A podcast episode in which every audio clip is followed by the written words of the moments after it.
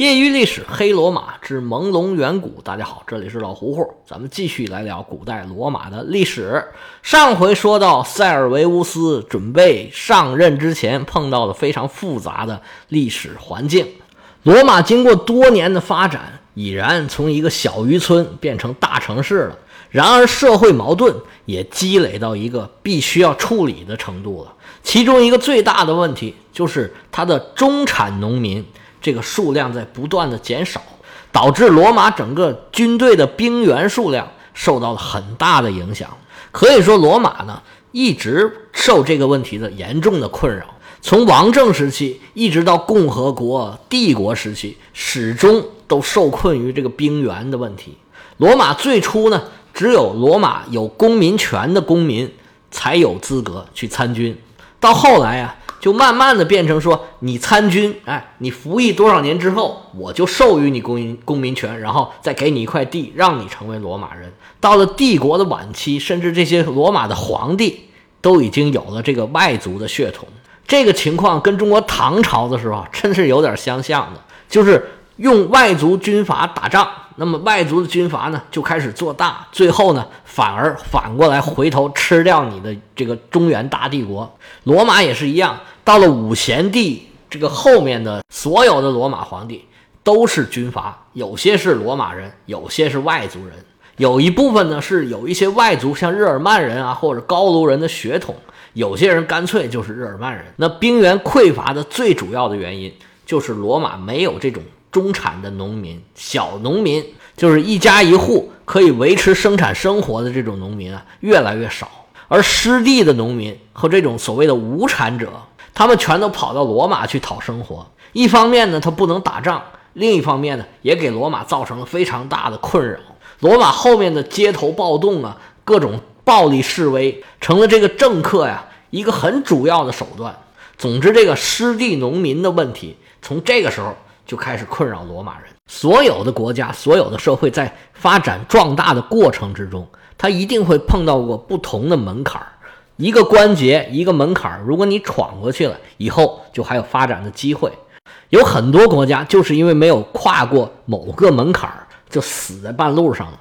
像斯巴达，它最早是威风一时啊，是全希腊最牛的一个国家，大家都称它为老大。有什么事儿都先问一问你，但是因为他这个公民人数太少，就是所谓的斯巴达人太少，那他又特别限制这个人数，他就被自己困死在这个规模里面了。那到了后面，雅典崛起了，那么雅典呢，又在建立了提洛同盟之后呢，他内部决策跟外部实施就有一个矛盾，而且呢，他其实也有一个规模的问题，因为他的雅典公民人数太少。所以说，一个是战争，一个是瘟疫，双重打击一来，雅典就受不住了，整个就恨不得就没灭国了。我们就拿这两个国家来举一下例子，其实这个在历史上是比比皆是。那罗马到底能不能迈过这个坎儿，就要看塞尔维乌斯这次改革能不能成功。我们现在再说这次改革成不成功，这已然是马后炮了，这已经过去了两千多年了。现在按照结果来看，那无疑这次改革是。非常成功的，但是这是站在罗马整个国家的角度上来看这个问题的。但是如果你从王政或者说从塔克文王朝的角度来看这个问题，可能就有不同的理解了。这就是政治的历史的这种复杂性。一项改革措施，它可以从多个层面来观察它。这事儿啊，要说起来还挺复杂，咱们一点一点的分开聊这件事儿。首先来讲。这个推行政策的人，他想要达到什么效果？那么有两种可能，一种是效果很好，一种是效果不好。如果效果很好，它还分呢，近期效果好还是远期效果好，还是近期远期效果都很好，都达到了这个推行改革人的他的目的。那么如果效果不好，你也得分是近期效果不好，还是远期效果不好，还是近期远期效果都不好。也有近期效果好、远期效果不好，或者近期效果不好、远期效果好的这种情况。而且无论什么改革，它一定是对一部分人有利，对另一部分人不利的。它是把这个利益重新分配了。那它这种分配到底合不合理，能不能推动社会的发展？还有一个层面就是这个改革措施到底是对谁有利？是对国家有利，还是对某些个人有利，还是对推行改革的本人对他有利？这个事儿啊，不一定是统一的。刚才说的跟绕口令一样啊，都说糊涂了吧？我给你举个例子就清楚了。就比如说咱们这个说的塞尔维乌斯的改革，他这个改革呢，无疑是对罗马是有利的。无论是现在的现在叫应该叫罗马王国吧，还是对罗马后面的共和国以及接任罗马共和国的罗马帝国，对他们无疑是有利的。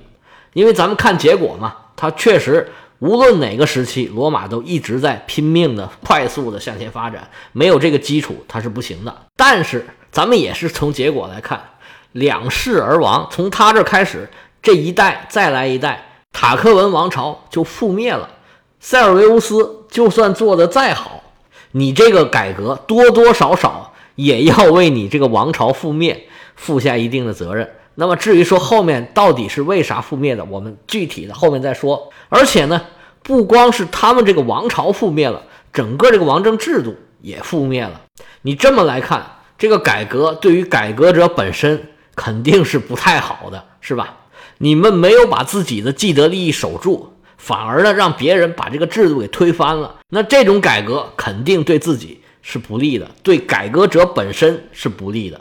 那对罗马的老百姓是不是有利呢？哎，那就真不好说了。肯定对一部分人是很有利的。那对另外一部分人呢，就不见得有那么有利。那到底对哪部分人有利，对哪部分人不利？哎，我们要看一看这个改革措施到底是什么样的，它到底想要达到什么目的？来，那我们就说说这时候的改革措施吧。这次改革的核心目的就只有一个，就是增加兵源，提高罗马的战斗能力。那么其他的措施全部都是为了配合这个目的而来进行的。这个改革具体到底是由什么人发起的？现在猜测啊，应该是罗马公民首先提出来的，说我们这人越来越少啊，当兵这个越来人数越不够。我们罗马人现在很多呀，这么多外来的人，你怎么不让他们当兵呢？啊，把他们也征进来，让他们也一起帮我们当当兵打仗。要不然我们这罗马人越打越少，真成了斯巴达了。这个事儿呢，因为。只有他们才有政治权利，他们才有能力提出这种建议，然后被国王采纳。那些客民啊，他外来的人呢，他就算想当兵，想争取政治权利，他们也没有发言权。所以这个改革啊，应该是自上而下的。不过呢，应该是双方都有这个意愿。罗马公民这边总体上是想让这些客民参加到自己的队伍里面。因为他们来这儿已经很长时间了，有的人对罗马已经很有归属感了，他们是主观上有这个意愿，也有这个能力的。那现在兵源短缺，客观上对你有需要，这个主客观一碰，哎，就形成了一个良好的局面了。双方一拍即合，这就有了改革的先决条件。但是光有先决条件那是远远不够的。改革嘛，是利益的重新分配，是一种博弈。说白了就是讨价还价。你想让我干这个，那你给我什么呢？对这些所谓的客民来说，对他们最有吸引力的是罗马的公民权。当时有没有马上给这些参军的人啊罗马公民权？这个还真不一定，历史上没有什么很明确的记载。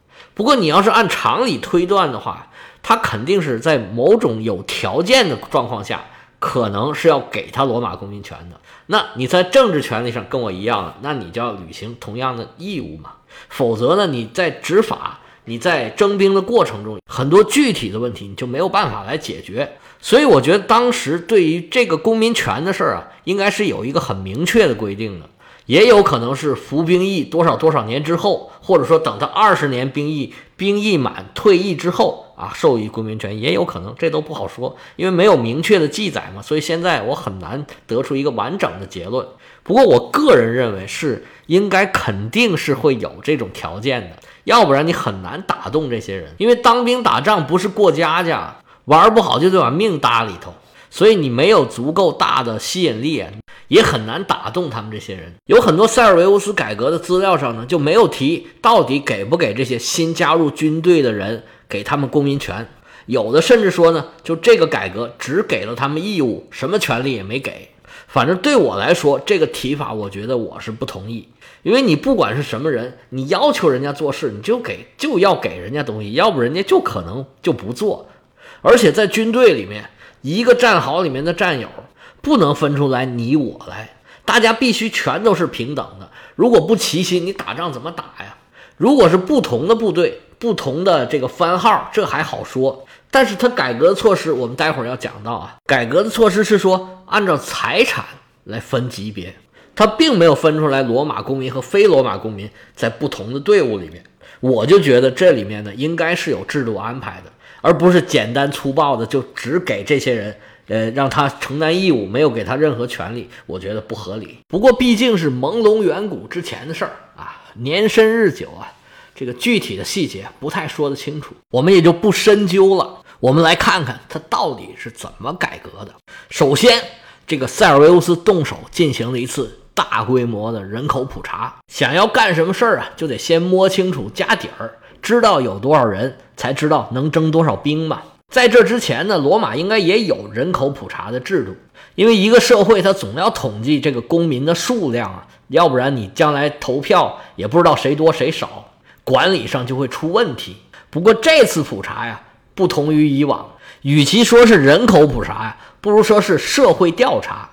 不光要统计人数，还要统计家庭的财产，而且特别严肃的让每一个人发誓自己上报的情况是真的。如有欺骗，天打五雷轰啊！天把我怎么长，地把我怎么短？可能不是这么发誓的啊。总之吧，就是对神发誓。那个时候的人呢，还是很虔诚的，还是信鬼信神的。所以这种发誓呢，应该对人还是有用的。没准把很多人的私房钱都给查出来了。这是开个玩笑啊。那时候那男的他不藏私房钱，所以以前的这个私房钱啊，一般是指女性省下点零花钱，自己买点自己喜欢的东西。现在随着社会的发展，变成男的藏私房钱了。那位说：“你说他统计人口，他统计财产干什么用呢？”您继续往下听，待会儿就有用了。其实现在社会啊，这个统计财产是挺难的，因为财产分门别类，一个人他到底有多少钱，有多少财产，其实现在人是很难说得清楚的。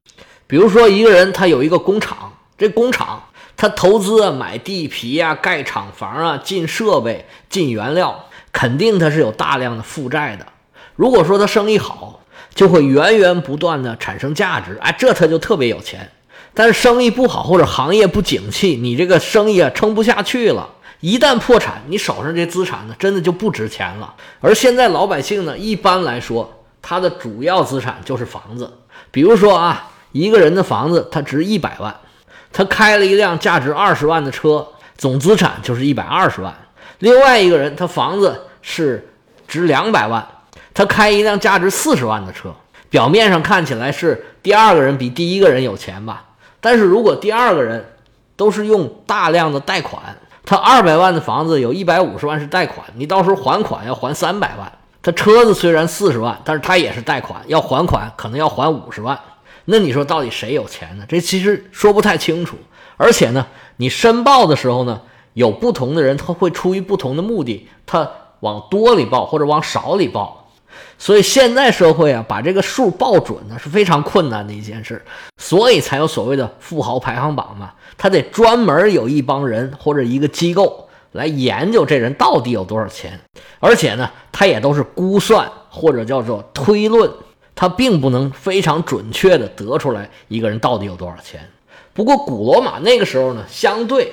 应该还好一点，一个是那个时候啊，社会没有这么复杂，没有那么多的因素可以让你去猜测评估，而且呢，他的福利和他的权利义务都基本上都是对等的，所以说你虚报或者报多或者报少啊，都没有这么大的动机。首先呢，他有钱的人会在社会上得到尊重，我如果真的有钱，我不会隐瞒的，有钱是一个很光荣的事儿，而且相应的。你可以享受社会上给你的权利，同时也要负担相应的义务。如果把财产报多了，你需要负担的社会义务就多，那你不就是吃亏了吗？所以当时的人多报或者少报财产的的这种动机都不是很充分，还是如实申报来的比较划算。而且那个时候呢，经济结构没有那么复杂，主要财产一个是土地，一个是牲畜，统计起来也是相对容易的。统计完了财产、人数，然后干嘛呢？重新划分区域。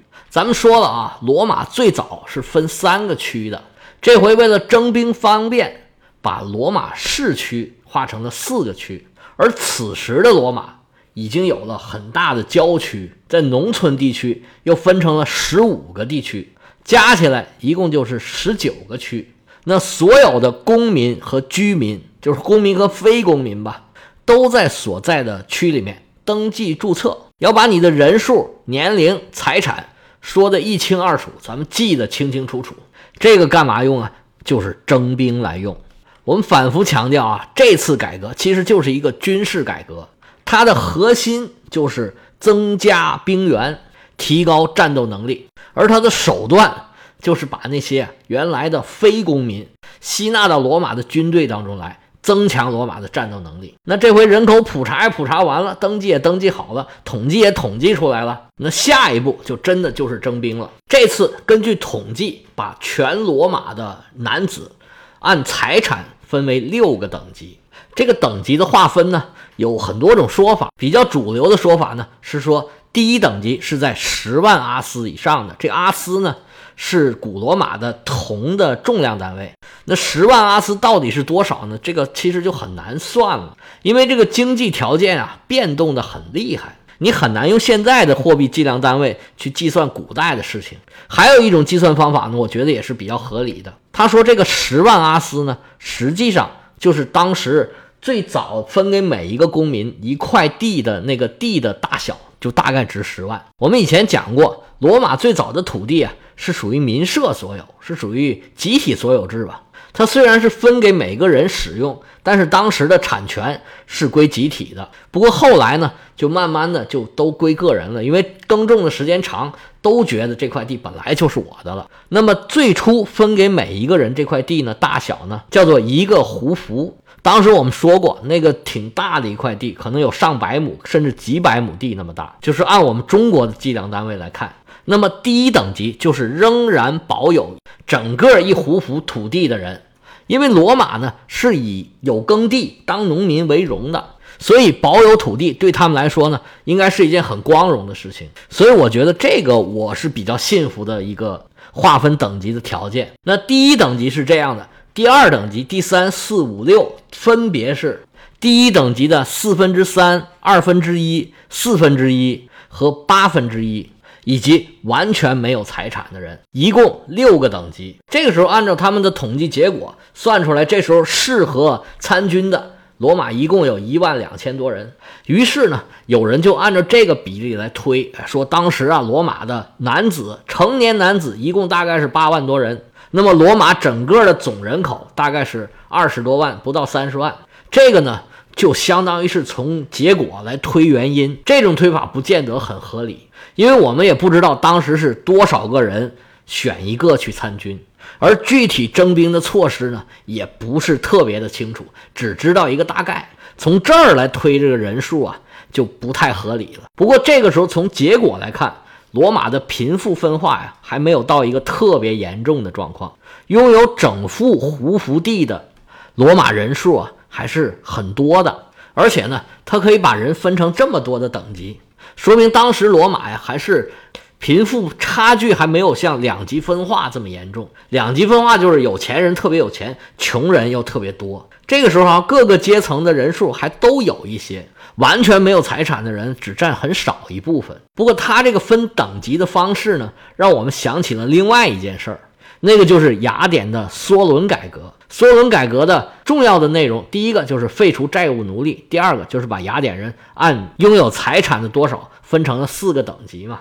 如果按照时间来说，梭伦改革是公元前五九四年，按照记载的塞尔维乌斯当政的时间，应该比这个时间呢晚大概几十年吧。所以他们向梭伦改革学习，哎，也是很有可能的。那今天时间差不多了，就讲到这儿。有对西方历史感兴趣的朋友，可以加老胡胡的个人微信：l ao 老 h u 胡 h u 胡 y y l s 老胡胡的全拼，业余历史的简拼。想知道塞尔维乌斯改革的具体内容，我们下回接着说。